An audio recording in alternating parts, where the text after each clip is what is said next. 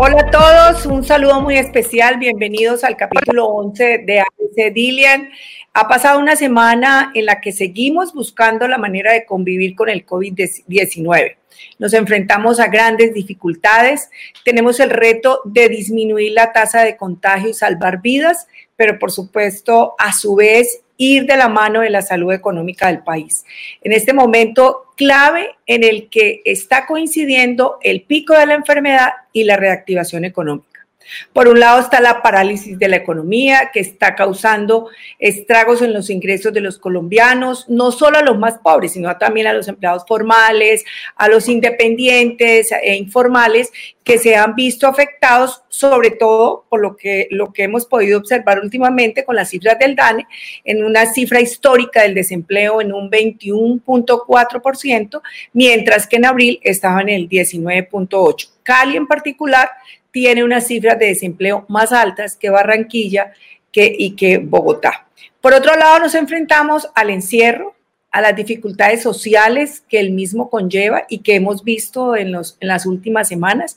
A nosotros nos gustan las fiestas, nos gusta departir, nos gusta estar con otras personas, pero pues por supuesto eso lo, lo tenemos que hacer de una manera segura, que no que no incida en la tasa de contagios y que eso vaya a llevar a un cierre de la economía, sobre todo los sectores productivos que ya han iniciado labores y que no vamos a tener que eh, volver a cerrar estos, estos, estos sectores productivos.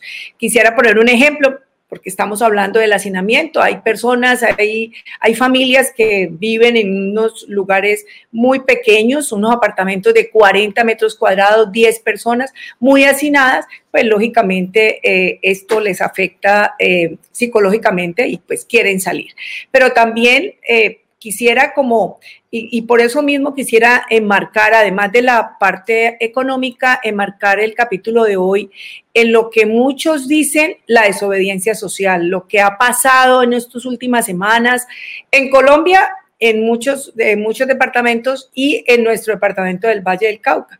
Allí hay que entender que, la salud es más importante, que todos tenemos la responsabilidad de cuidarnos, de cuidar a los demás, pero pues eso implica también desconocer realidades como esas, el hacinamiento de las personas, y implica que nos metamos también en los zapatos de esas personas donde realmente necesitan en muchas ocasiones salir, socializar, y esta es la cultura. Entonces nos, nos enfrentamos a estas realidades, que son dos caras de la misma moneda, entre continuar abriendo los sectores para no cerrarlos, teniendo en cuenta que dependiendo del comportamiento social, podremos aumentar o disminuir la tasa de contagio. Eso implicaría agravar o no la salud y la crisis social de los colombianos. Porque yo sí sigo sosteniendo que las decisiones políticas deben ser basadas en la evidencia científica, pero por supuesto también tenemos una crisis social en la cual el diálogo con las ciencias médicas, económicas y ciencias sociales, pues van a ser mucho mejor para poder lograr superar la crisis que estamos viviendo. Hoy tenemos a dos invitados muy importantes, personas que son muy conocidas y que quisiera que nos aportaran en este, en este tema. Eh, a Mauricio Cabrera, que lo conocemos, es un economista, consultor financiero, filósofo, profesor y columnista en diversos medios de comunicación, que nos va a acompañar en el día de hoy. Junto a nosotros, estará Edgar Benítez, Benítez, que también es economista, doctor en sociología, profesor e investigación de la Universidad ICESI. Eh, muchas gracias por estar con, nosotros y hoy hablaremos de las repercusiones sociales y económicas de esta, eh, de esta cuarentena y sobre todo de la manera en cómo debemos ejercer el liderazgo, más un liderazgo colectivo que reconozca también la comunidad y pues por supuesto ese es el tema que nosotros vamos a tratar. Bienvenidos, muchas gracias por acompañarnos. Mauricio y, Edgar. Bueno, entonces vamos a empezar por, un, el tema que pues, nos ha venido como, como, como empeorando esta tasa de contagio, que es la desobediencia social, lo que le llamamos la desobediencia social por y las fiestas. Eh, los gobiernos en medios de comunicación han abordado el tema como que no, es que esa es la cultura, pero yo creo que hay que abordarlo desde, desde una forma mucho más profunda. A ver, vamos a hablar con el sociólogo inicialmente, con Edgar. ¿Cuál es la importancia simbólica o ritual que tienen las, las celebraciones en las sociedades? ¿Por qué son tan importantes y, la implicación que tiene en este momento eh, difícil de, que estamos viviendo? Bueno, muchas gracias, eh, Dilian. Gracias por la invitación que me has hecho a este espacio y por la oportunidad de compartir contigo y con, con Mauricio algunas reflexiones sobre este tema. Voy a comenzar eh, aclarando un poco como mi posición al respecto sobre lo que se ha denominado la indisciplina social o el abordaje para entender lo que ocurre como, como un asunto de que la gente al final no hace caso y sigue rumbeando porque no hace caso. Eh, y quisiera comenzar diciendo que esa es una forma de entender el problema, pues una manera de abordarlo, eh, pero es una manera de abordarlo peligrosa, al menos en un sentido, y es que atribuirle eh, la indisciplina social a la gente es como una, en muchas ocasiones es una forma relativamente fácil de explicar un fenómeno complejo, que es en este caso el fenómeno del contagio. Evidentemente vemos en las noticias que las rumbas y las fiestas eh, continúan en, las ciudades, en Cali en particular. Hemos visto los reportes pues en la prensa, en los medios de comunicación. Eh, y la respuesta rápida nuestra es, la gente no hace caso, es indisciplinada. Pero resulta que esa respuesta es una respuesta rápida justamente eh, porque en muchas ocasiones lo que hace es reproducir un estereotipo que tenemos de ciertos grupos poblacionales o sociales y de la gente en general. En otras palabras, eh, por supuesto que hay rumbas, pero cuando le atribuimos a la indisciplina social la razón de esas rumbas, entonces nos vamos por el camino más sencillo. Creo que hay otros, digamos, elementos importantes ahí a tener en cuenta. El primero es que, al menos en una ciudad como Cali, la, rumba y la fiesta tiene una tradición histórica y simbólica muy potente. Lo que yo a veces he, mencionado en, en, medios de comunicación es que no vamos a dejar de ser Cali pachanguero en un mes o en dos. Eh, esa es la narrativa con la que hemos construido el imaginario de ser caleños y de ser lo que somos. Por lo tanto, eh, pues va a ser muy difícil, creo yo, pensar que las personas van a interrumpir eh, de algún momento, un momento a otro, esa constante histórica y simbólica que significa ser, ser caleño. Eso por una parte. Y por otra, un poco atendiendo a, a, otra razón, y es la función social de las, de las fiestas y de la rumba. Yo creo que aquí tenemos que entender una cosa, y es que la, la crisis que vivimos eh, por la pandemia no solamente es económica, no solamente es de salud, sino que también es social. Y social en este sentido, en el sentido que las personas están viviendo en sus casas una situación de precariedad o de, o de irrupción en sus ingresos, pero también de alta incertidumbre. ¿Qué hace una fiesta o qué hace una rumba? Lo que hace es colegiarnos unos a otros para hacer una suerte como de espacio en donde podemos resistir colectivamente a través del goce un escenario crítico como este. En otras palabras, las fiestas y la rumba también son formas en que las personas resisten y encuentran la fuerza social en los demás para atravesar estos tiempos. Eso no quiere decir que esté bien, eso no quiere decir que la gente debería rumbear más, no, pero quiere decir que no es simplemente un asunto de falta de disciplina, es un asunto también de entender que la rumba y, la, y las fiestas eh, en, una ciudad como estas, pues hacen parte de la historia simbólica y cultural de la ciudad. Pero quiero decir que eh, eh, esa no es la única forma de entender el fenómeno, que hay otros factores que hay que tener en cuenta. Bueno, Mauricio, en este asunto de desobediencia social, eh, que ya no lo planteó Edgar, ¿a qué cree usted que se debe? ¿Será que hay muchas dificultades viendo que la gente no está trabajando, no está pudiendo llevar su sustento y estar en cuarentena sería muy difícil? ¿O cree que hay otra, otro factor de fondo para ello? Mm, bueno, Dilian, pues ante todo, muchas gracias por la invitación. Sí, me parece muy interesante la mirada del sociólogo de, ver distintos aspectos de esto. Y yo quisiera verlo desde el punto de vista del economista. Eh, ¿qué, qué, diría un economista aquí que básicamente haría un análisis de costo-beneficio? Antes de eso, sí quiero decir una cosa. el tema de la cultura ciudadana, de la disciplina social, es indispensable para poder controlar el virus y la pandemia. Lo que han logrado los países tuvieron unas tragedias en número de muertos como España, Italia, Francia, es una disciplina muy grande y en la reapertura mucha disciplina. Por el contrario, Estados Unidos, que abrió sin ningún tipo de disciplina social, más por factores políticos, estamos viendo este rebrote en los estados del sur que está llevando a tener más de 50 mil casos de contagio diario. Entonces, es fundamental. Y a partir de eso, pues sí cabe preguntarse qué posibilidades tenemos en Colombia. Y yo decía que para mí es un tema de costo-beneficio. La persona toma la decisión en ese sentido.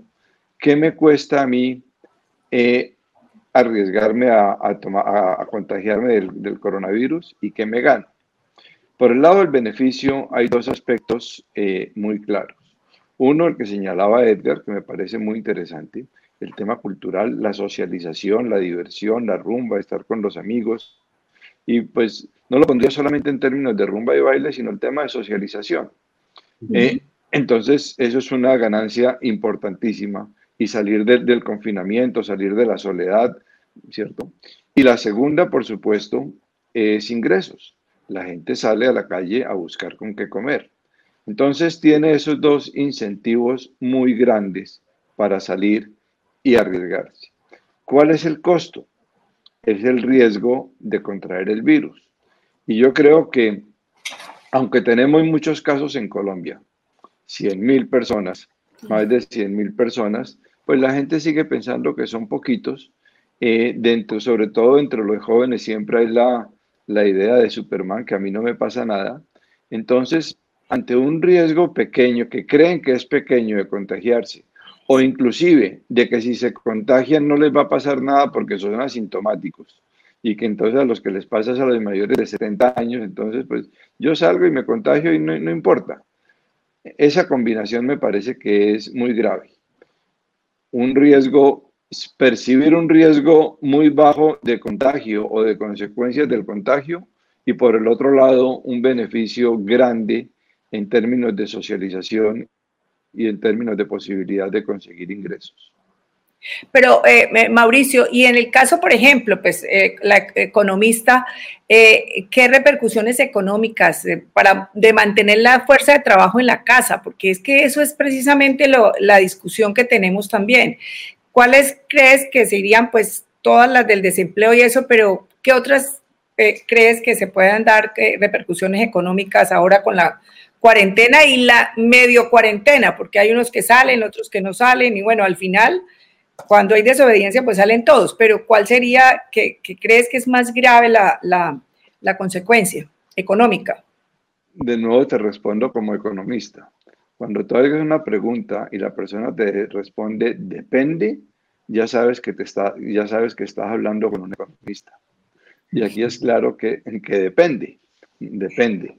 Eh, la, cuarentena eh, en, en un país donde la gente se pueda quedar en su casa y tenga posibilidad de tener ingresos y, y comprar para el mercado y para pagar los servicios públicos y el arriendo, desaparece uno de los incentivos grandes para salir.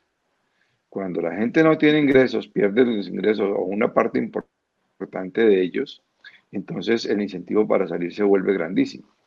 Entonces la, consecuencia, la consecuencia de la cuarentena depende y depende de una cosa fundamental, cuál es la respuesta del Estado.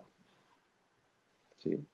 Porque el Estado es el único que en medio de una parálisis de la economía, de un confinamiento, de un cierre de una buena parte de la actividad productiva, es el único que puede garantizarle a los ciudadanos que tienen los ingresos suficientes para vivir, para comer.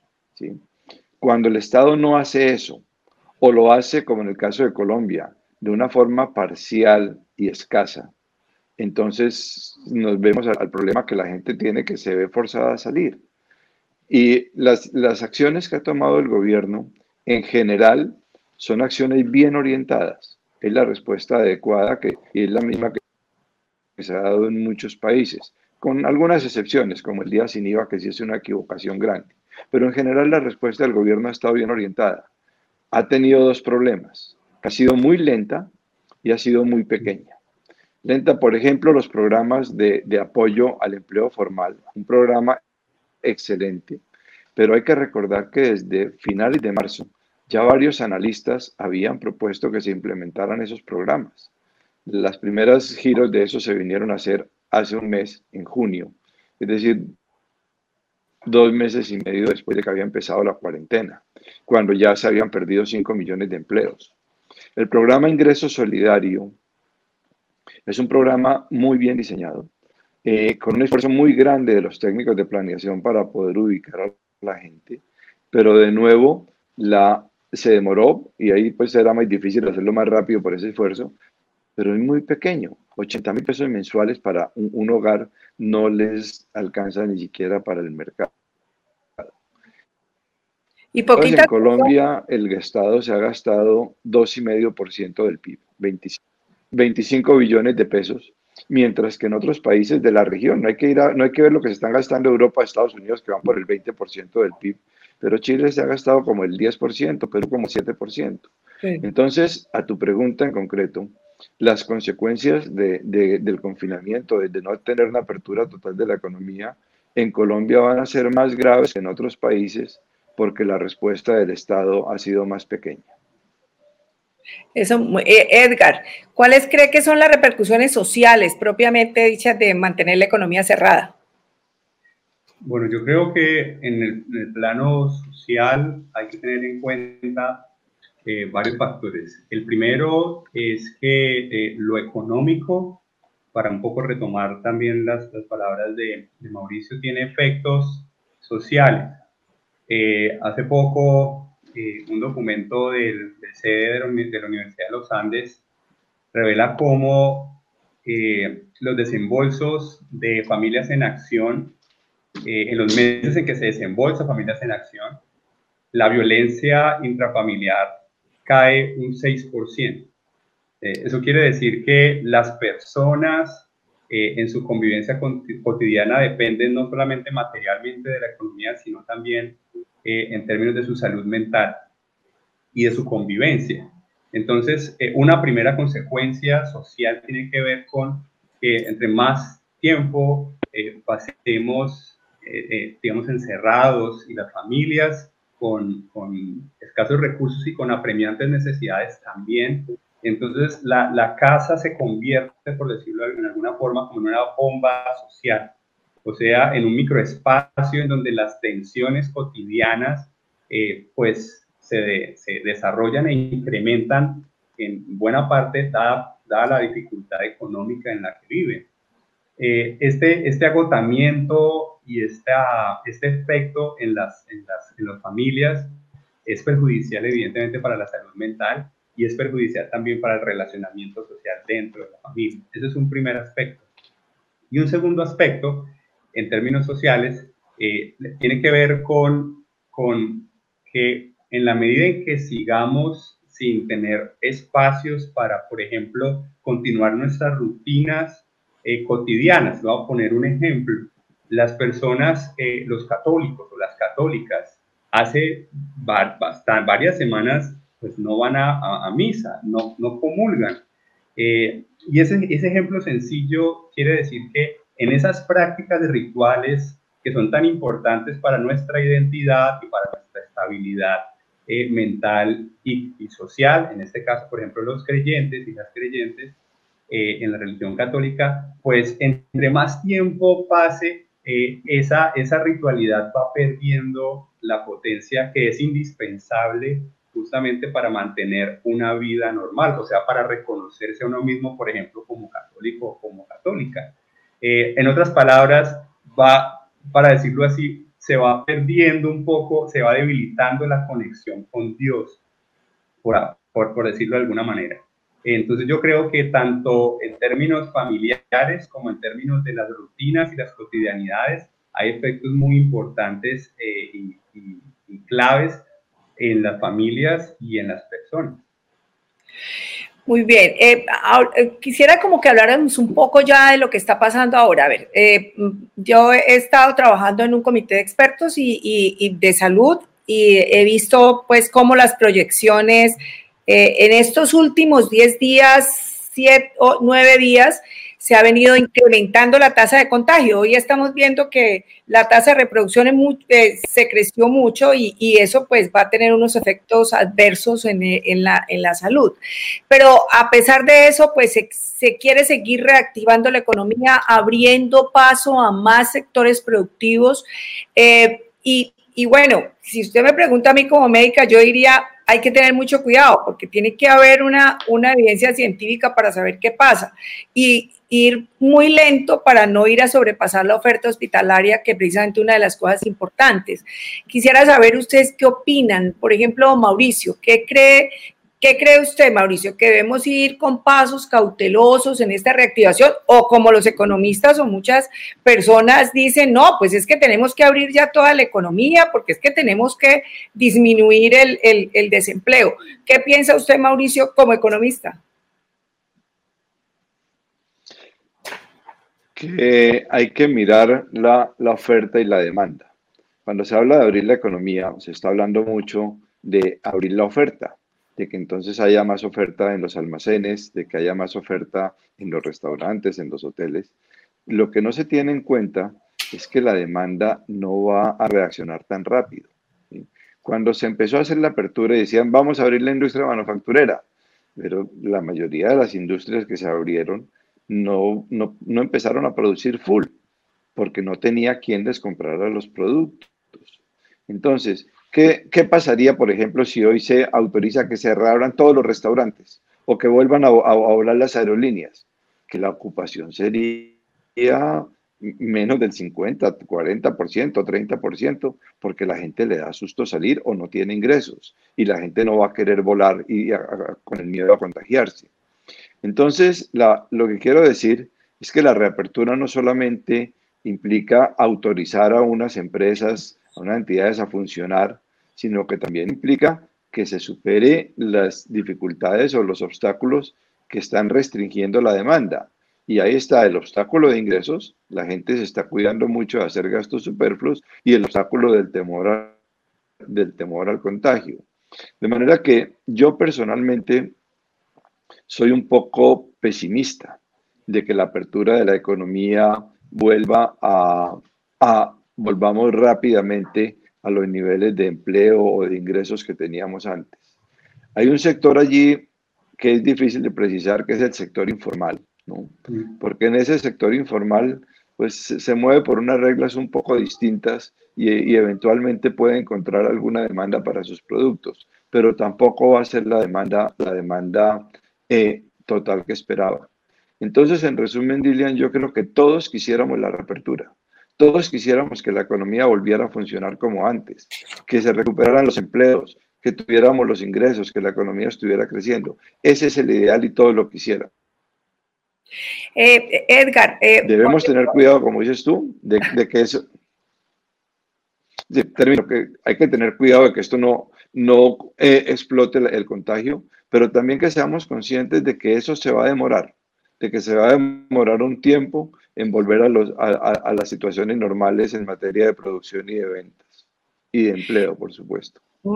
Eh, Edgar, ahora que Mauricio nos dice eso, en términos eh, sociológicos o algo, eh, ¿qué, implicaciones tiene? Porque Mauricio tiene la razón, o sea, podemos abrir la economía, pero puede ser que la gente, y esa es una de las cosas, la gente le da miedo ir para no contagiarse, muchísimas personas. Entonces, ¿cuál, es, cuál cree que es el camino? ¿Qué hay que hacer para lograr que se vaya reactivando, la gente vaya perdiendo un poco el miedo, pero que también sepa que si medidas de control, de bioseguridad no pueden ir porque eso podría aumentar el contagio. ¿Qué medidas cree usted o qué cosas se podrían hacer? Bueno, yo creo que es, es, una, es un balance difícil de, de, lograr. No, no es tan sencillo como, como, decir que las personas van a controlar rápidamente eh, y van a tener como en cuenta eh, las variables. Y esto, esto lo quiero decir de esta manera. Eh, aprender a convivir con un virus es, en este caso, aprender a hacer dos cosas simultáneamente. La primera es no tener tanto miedo como para no salir y la segunda es no tener tan, poco, tan, tan poquito miedo como para salir todos los días. Entonces yo creo que esa, esa es una, un balance muy difícil, muy difícil para, para las personas, eh, porque salir es confiar, confiar en que la interacción con el otro no me voy a contagiar, pero no puedo confiar tanto como para que eh, otra vez se disparen aún más las tasas de contagio. Yo creo que es un balance social muy complicado para hacer. La gente necesita información, necesita información que pueda digerir rápidamente, sobre todo no tanto el número de muertos y de contagiados diarios, sino información en términos de medidas tácticas importantes y sencillas y fáciles de, de seguir, que es un poco lo que se ha venido haciendo. Pero creo que esto va a durar mucho eh, y es un aprendizaje social importantísimo para que las personas empiecen a convivir mejor en un panorama eh, en donde es importante tener miedo, pero no tanto miedo como para tener un equilibrio razonable en una sociedad como la colombiana. ¿Y, qué cosa diferente se podría hacer para poder que los ciudadanos del común eh, puedan aceptar o puedan, eh, eh, sí, las recomendaciones y las obligaciones que se le dan para la prevención las puedan aceptar? Es que es algo como, como, como extraño en los comportamientos de, los, de las personas. Sí, sí, yo, yo creo que es, es, estamos viviendo una situación compleja, por, y le voy a decir por qué, porque es que las personas ven en la televisión eh, que hoy los epidemiólogos dicen algo, ¿sí? dicen, no, esto es, esta es la ruta, y luego al, al, otro día o los pocos días ven a los mismos u otros epidemiólogos decir, no, no era esto, sino que era esto otro. Entonces, al final, claro, la pregunta es, entonces, al fin, ¿qué? Pónganse de acuerdo o yo ya no les creo. Entonces creo que hay en, en, ocasiones como una desconfianza social frente a las voces autorizadas de la, ciencia. Eso de, por mucha evidencia empírica y científica que se tenga, a veces las personas no creen justamente porque escuchan distintas voces o porque le creen más a una cadena de WhatsApp que a, que a los datos que, muestra el presidente todos los días. Eh, yo creo que una forma, una manera de, de tantas es insistir en una comunicación más empática y más efectiva, una comunicación en donde el mensaje sea muy claro y las personas puedan hacer una asociación rápida con la persona que está hablando. Y le pongo un ejemplo. Eh, digamos que una forma de comunicar el mensaje de prevención puede ser, eh, y, y yo creo que se está haciendo en algunas partes, mandar los testimonios de las personas que han padecido la enfermedad, de las familias que han estado en medio de esto pero testimonios evidentemente como de carne y hueso, de gente que le diga a otra gente, mire, esto es real y esto pasó y me pasó a mí, entonces eh, evite en la medida de lo posible que le pase a usted y a su familia. Creo que el reto ahorita es comunicacional para que las personas escuchen los mensajes y crean que esto es real y crean en la necesidad de ser prudentes y crean que es, es necesario ser prudentes, pero, pero no con tanto miedo como para que no les eh, para que les impida seguir su vida social y económica. Mauricio, eh, pues hoy se está discutiendo en Cali, en todas partes en Colombia, incluso porque pues la, la, la, centralización de las decisiones a veces no es lo que deberíamos de hacer, porque no es lo mismo hablar del Valle de Reactivación, hablar de Chocó o hablar de La Guajira, pues son cosas diferentes y a veces eso pues como que se confunde con esas toma de decisiones centralizadas, hace que las regiones como que no puedan ir desarrollando sus capacidades de una mejor manera. Eh, y aquí, aquí, por ejemplo, en, Cali y en el Valle se está hablando de otras aperturas. ¿Cuáles cree que podrían entrar y para poder reactivar eh, más la economía y que, y que pudiéramos ver como unos resultados importantes sin, sin aumentar la tasa de contagio?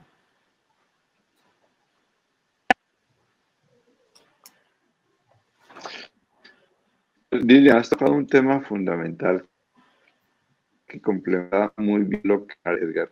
Hay un problema de acción no solamente es porque vean unos científicos decir unas cosas y otros las contrarias, sino porque también ven eh, unos gobernantes diciendo unas cosas y otros gobernantes la contraria. Yo creo que esta, este debate, esta discusión que ha habido entre el gobierno nacional y el presidente con los alcaldes ha sido muy, muy perjudicial, esta falta de, de, de, coordinación eh, y que desafortunadamente la tradición centralista de Colombia ha, ha, pesado muchísimo en esto. eh, yo creo que los, los gobernantes locales, alcaldes y gobernadores, tienen el, el, el pálpito, el, sentimiento, el conocimiento mucho más claro de lo que están necesitando sus regiones, eh, los territorios donde, donde ellos tienen eh, el gobierno, que el mismo gobierno nacional. Pero tienen problema de menos recursos, tienen un problema que tienen que coordinar con el gobierno. Lo que pasó en Cali en estos días, que se había hecho todo un piloto para reapertura de restaurantes y lo, eh, y lo frenaron en Bogotá, creo que es un, un ejemplo muy claro de esa falta de coordinación. Pero yendo a tu pregunta, cuando uno ve el valle, la, principal industria del valle es la caña de azúcar. Y afortunadamente la caña de azúcar no ha parado ni un día. Los ingenios han seguido cosechando caña y sembrando, transformando la producción de azúcar y produciendo etanol. Y con unas medidas de, protocolos de, de bioseguridad muy buenos, donde el número de contagiados en estas industrias ha sido muy, muy bajo. Las industrias de alimentos, que también son fuertes en el valle, se han mantenido abiertas también eh, y los comercios que venden eh, alimentos y artículos de primera necesidad les ha ido bien, inclusive en el mes de abril y mayo aumentaron sus ventas, ya en junio se vuelve a normalizar un poco, eh, porque ya pues la gente ya no sale a, comprar arroba de, arroz y, decenas de, de rollos de papel higiénico, ya sabe que el, el suministro no se ha roto y no, y no se va a suspender, entonces ya compran un poco menos. Pero entonces estas, estas actividades industriales, cuando uno ve los, los clústeres del valle, el clúster del azúcar, el, el, el comercio de esto, el, el clúster de alimentos, de snacks, esos no han parado nunca y les ha ido relativamente bien. ¿Qué sería importante adicionalmente? En Cali el tema gastronómico eh, tiene una, un, peso importante. Hay que reabrirlo con mucho cuidado. El piloto que se iba a hacer era interesante. Cali tiene una ventaja frente a otras ciudades, es que eh, sí, sí los restaurantes pueden acabar poniendo mesas en el, en el andén, en la calle y creando un poco más de distancia. Hay que hacer esos pilotos. El tema del turismo. El tema del turismo sí es mucho más complicado. Ese, eh, y es también importante en el valle pero ahí la, hotelería del turismo se van a demorar mucho. La salud está muy, ha estado funcionando bien. Eh, al principio los hospitales los pararon y las mismas EPS pararon una cantidad de procedimientos que por temor al coronavirus, después de dos meses lo hacen, han empezado a reactivar y, los, las, las IPS han empezado a tener un mayor nivel de actividad. Ahora con la el temor del pico y el temor de, volver a tener más camas, pues lo, conoces tú mucho mejor, les han dado de nuevo la orden de que suspendan todos los procedimientos que no sean esenciales o urgencia. Eh, pero yo creo que ahí, pues con el temor que hay, pero no, no se debe exagerar. Y la salud es uno de los elementos, uno de los sectores que debía también eh, propenderse por una mayor apertura para porque tienen todas las facilidades, toda la, experiencia, todas las posibilidades de tener unos protocolos de, mucha seguridad. Entonces, esos creo yo que son algunos de los que pueden impulsarse. Ah, yo quisiera como que por último tocáramos un tema que me parece muy importante y que fue el día sin IVA. Ese fue un día como trascendental para el país y para nuestro departamento. Fue un momento como sumamente simbólico en términos social, sociológicos, creo, porque ahí pudimos ver bastante bien cuáles eran los puntos de conexión, o sea, entre el gobierno, los gobiernos eh, departamentales, los municipales, cuál fue la respuesta de la gente, de la comunidad, del sector económico, a qué le dio prioridad. O sea, ahí pasaron muchas cosas eh, a pesar que el segundo día sin IVA, que fue el viernes pasado, no pasó mucho de lo que pasó la primera vez, pero médicamente y epidemiológicamente lo que vimos fue que con el día del, del no IVA, 10 eh, días después, nueve días después, estamos viendo aumentada la tasa de crecimiento del contagio. Y eso pues, eso es evidente y eso lo estamos viendo acá. Edgar, en términos sociales, ¿qué análisis eh, puede hacer del comportamiento tanto del gobierno, de la sociedad y el mercado durante ese día? No, no está, no tiene sonido. Se fue el sonido, Se fue el sonido. Bueno, qué pena, no pudo volver a entrar eh, Edgar. Em, unos comentarios muy interesantes desde el punto de vista sociológico, pero, pero para terminar quisiera como que habláramos un poquito de lo que pasó en el día sin IVA.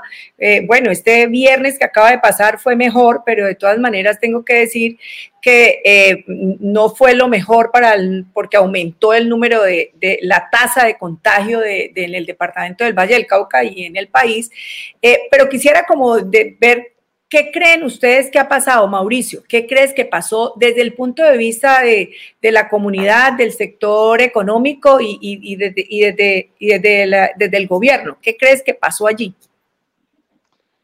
A ver, en el primer día se dieron ventas por 5.4 billones de pesos. Todavía no tenemos datos de, consolidados de qué pasó el segundo día, pero fue un volumen muy grande que implicó que el gobierno dejó de recibir 1.1 billones de pesos. Entonces, frente a esto, la pregunta es si este estímulo para la economía es bueno, es suficiente, es, eh, es eficiente o no. Es un estímulo y les ayuda muchísimo a los comerciantes que les permite rotar sus inventarios y tener caja para pagar nómina, etcétera. Eso no lo, no lo discute nadie. Pero desde el punto de vista de estímulo económico, es un, yo creo que hay que decirlo claramente, es un estímulo en ineficiente y regresivo. Es ineficiente por, por dos razones. Primero, porque muchas de estas compras no son compras adicionales que hizo la gente. Son compras que de todas maneras iba a hacer después de tres meses de estar encerrados y dice, pues tengo que ir a comprar, pues me espero para comprar el día sin IVA. O compras que anticiparon por el día sin IVA. Entonces, desde ese punto de vista, no, el aumento de la, neto de las compras no fueron los 5.4 billones, pero lo que perdió el gobierno sí fue eso.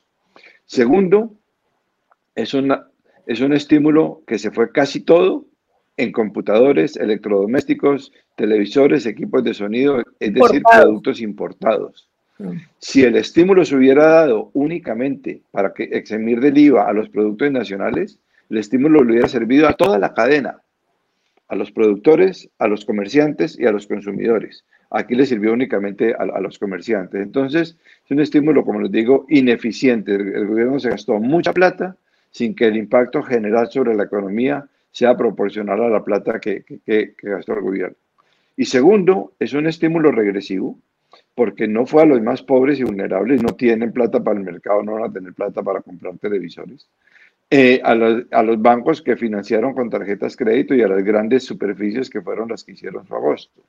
Inclusive, hay indicios, indicios que habrá que esperar pues, si se pueden conseguir las cifras, de que hubo una operación muy grande de intermediarios, lo que llaman en términos coloquiales pitufeo, gente que le pagó a personas para que fueran a comprar dos o tres televisores. Absurdo además que se permita que se compren tres televisores. En el caso de unas camisas unos pantalones perfectos, se le permite a la gente comprar dos o tres artículos. Pero ¿para qué necesita una persona comprar dos televisores? O para revenderlos después, o hay sospechas de una operación de lavado de dinero. En Nariño, las ventas del día sin IVA crecieron más de 2.400%. ¿sí? ¿Eso qué es? Gente comprando para llevar a Ecuador. Entonces le estamos dando un estímulo a los ecuatorianos, muy, muy bonito con la plata del gobierno.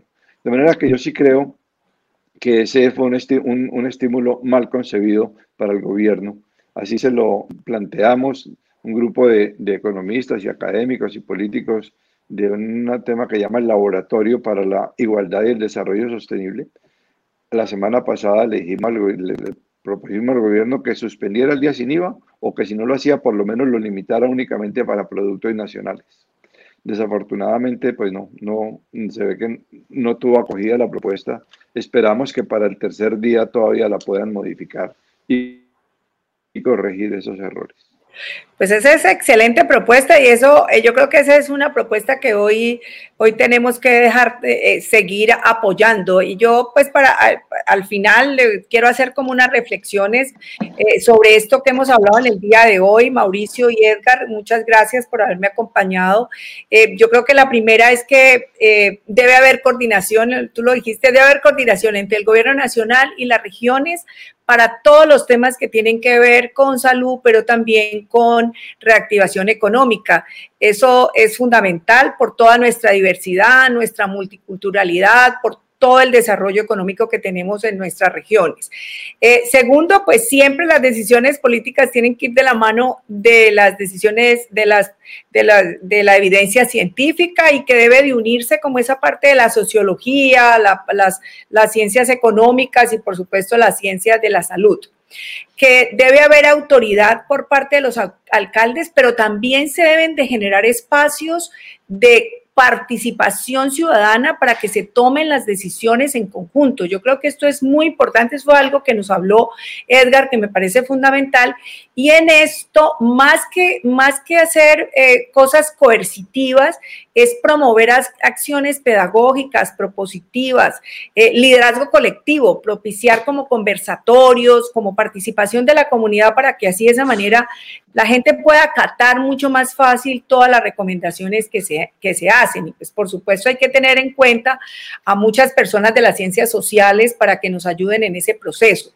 Darle un giro a la comunicación, también lo dijo Edgar, y no solo contar lo de las fiestas o las cosas malas, sino también cosas buenas, eh, incluso por el miedo que tiene la gente a salir por el contagio. Bueno, hay muchas personas que se contagiaron y que están bien y que salieron bien, y eso es muy importante, mostrar como esos testimonios, y eso me parece fundamental. Y, eh, y, y como lo decíamos anteriormente, pues la policía en ese tema coercitivo es importante, pero también de prevención, que creo que es fundamental.